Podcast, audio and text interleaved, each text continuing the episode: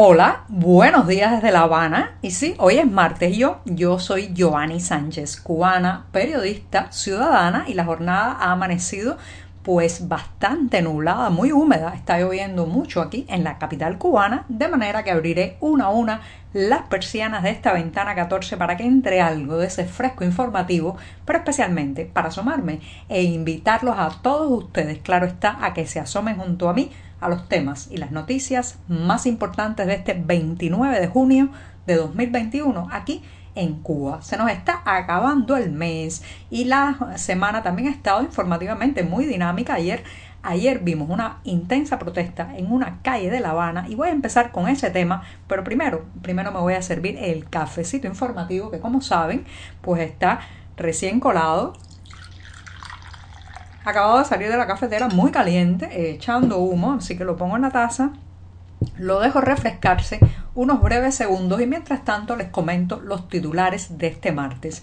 Ya les decía que iba a empezar hablando de una protesta, una protesta de vecinos ayer en una céntrica calle de La Habana, sí, la calzada del cerro. Pero voy a eh, pues abordar esta cuestión desde una pregunta. ¿Por qué? ¿Por qué son las mujeres las que más protestan en Cuba. En un segundo momento, señoras y señores, ayer hablábamos aquí de los cortes eléctricos o apagones, pues resulta que se van a adelantar según ha advertido la Unión Eléctrica de Cuba. Así que prepare la vela y la linterna porque la oscuridad se nos viene encima. También presentan un habeas corpus a favor del artista Hamlet La Bastida, que al menos hasta la mañana de este martes seguía detenido en el tenebroso cuartel de la seguridad del Estado en La Habana, esa misma Villa Marista. Y por último, pues un pequeño homenaje, un pequeño homenaje a un humorista que hoy está de cumpleaños, haré al final de este programa. Dicho esto, presentados los titulares, ahora sí voy a coger la cucharita para revolver un café que se ha refrescado un poco pero sigue caliente amargo, sin una gota de azúcar, que despertarse informativamente con un buen café amargo y siempre, siempre necesario. Después de este sorbito, los invito también, como es tradición en este programa que hago cada mañana de lunes a viernes, a que pasen por las páginas del diario digital 14medio.com y allí podrán ampliar muchos de estos temas y la mayoría de estas noticias hechas y escritas por un grupo de periodistas y editores sobre la realidad cubana.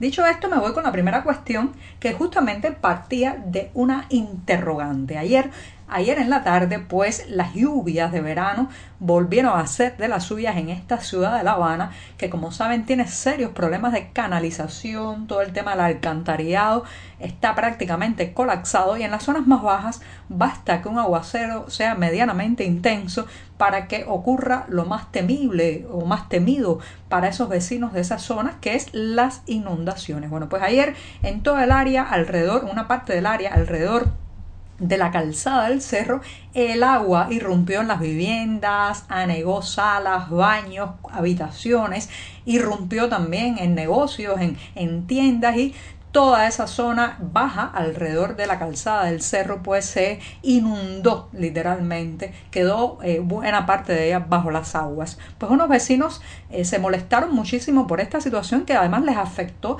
sus pocos equipos electrodomésticos, sus muebles y decidieron quejarse nada más y nada menos que poniendo parte de estos equipos electrodomésticos, especialmente sus refrigeradores, eh, eh, eh, cerrando la céntrica calzada del cerro, una de las arterias más importantes de la capital cubana, pues allí pusieron sus muebles desechos por las lluvias, sus aparatos de refrigeración o refrigeradores y se pararon allí a hacer una protesta ante la desidia de las autoridades que no llegaban a intentar ayudar drenando el agua que llenaba las viviendas. Si usted mira el video que está circulando ampliamente por las redes sociales, notará algo, algo que yo también percibí. La mayoría de las que protestan son mujeres. ¿Por qué? ¿Por qué la protesta cívica en Cuba lleva faldas? ¿Por qué es femenina? Señoras y señores, porque las mujeres somos aquí las que llevamos el mayor peso de los problemas cotidianos. Son las mujeres cubanas las que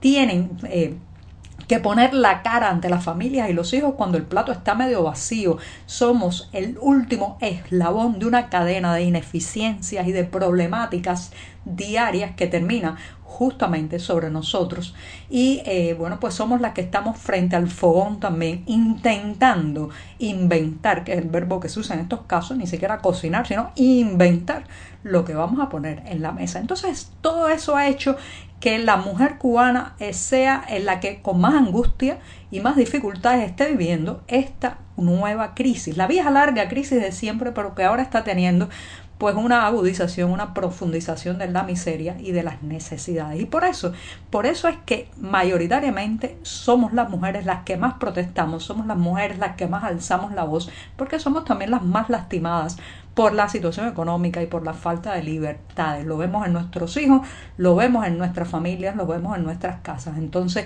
lo de ayer en la calzada del cerro, esas mujeres que pusieron sus refrigeradores y sus muebles deshechos por las aguas, cerrando el paso a una de las avenidas más importantes de la capital cubana, estaban simplemente no solamente protestando por la desidia de las instituciones y eh, pues del Estado, sino también estaban simplemente demostrando la fragilidad, la vulnerabilidad que tienen las mujeres cubanas en esta situación de crisis, en esta situación de miseria extendida que estamos viviendo en Cuba. Así que sí, veremos cada vez más rostros femeninos. Espero que también la valentía de las mujeres sea contagiosa. Quién sabe si va y lo logramos. Bueno, me extendí un poco en el primer tema. Me voy a dar el segundo sorbito del día. Me voy a servir un poquito más porque el primero me lo tomé casi todo.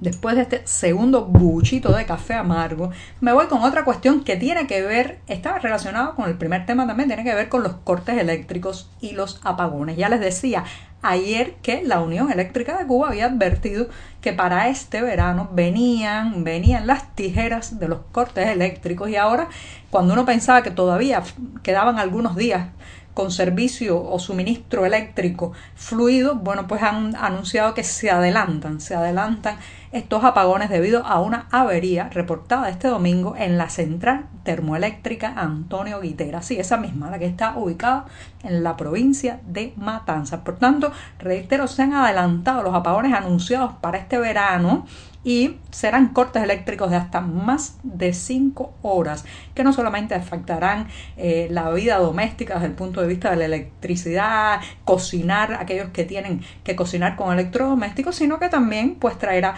implicaciones en el suministro de agua, en los servicios públicos. Ayer, por ejemplo, me reportaban desde varias ciudades eh, en el centro de la isla, especialmente Santi Espíritu, larguísimos apagones que habían cancelado prácticamente el comercio, los cajeros automáticos no funcionaban, las sucursales bancarias tampoco, de manera que esto afecta toda la vida diaria más allá, más allá de la oscuridad o no poder eh, pues encender una lámpara. Es una, algo, los cortes eléctricos es algo que incide en todo, en todo nuestro día a día y hay que prepararse porque vienen y ya están aquí.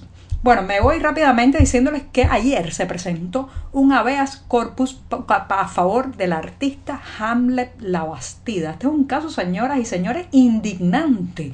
Este hombre estaba en una residencia artística en Alemania y a su regreso a la isla donde nació y vive, bueno, pues pasó su confinamiento eh, obligatorio en un centro eh, destinado a ese tipo de proceso cuando alguien llega al país y justo cuando ya iba a terminar los días de confinamiento, pues fue apresado por la seguridad del Estado y llevado al temible eh, pues cuartel general de esa eh, tremenda institución que es la seguridad del Estado, también conocida popularmente en Cuba como el Gedó, el Armagedón, la trituradora, los inquietos muchachos, en fin, todos los nombres y epítetos que le hemos puesto esa institución siniestra que es la policía política cubana. Lo cierto es que Hamlet La Bastida, reitero, está detenido en el eh, Villamarista en La Habana y eh, pues ayer se presentó un habeas corpus ante el Tribunal Provincial de la capital a favor de él para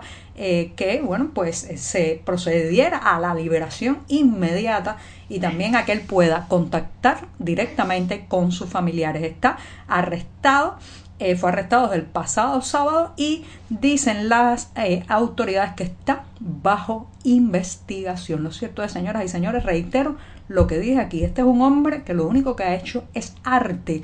Es un hombre pacífico, es un hombre que ha utilizado la imagen, la performance, las acciones artísticas para eh, transmitir su mensaje, pero no es para nada ni un activista violento, ni una persona que haya hecho algo que merezca estar tanto tiempo ya en el cuartel general de la seguridad del Estado de La Habana, ese mismo, Villa Marista. Bueno, y me voy con una pincelada de humor, de sonrisa. Hoy, hoy está de cumpleaños uno de los más importantes humoristas cubanos, Ulises Toirac, actor, director, guionista.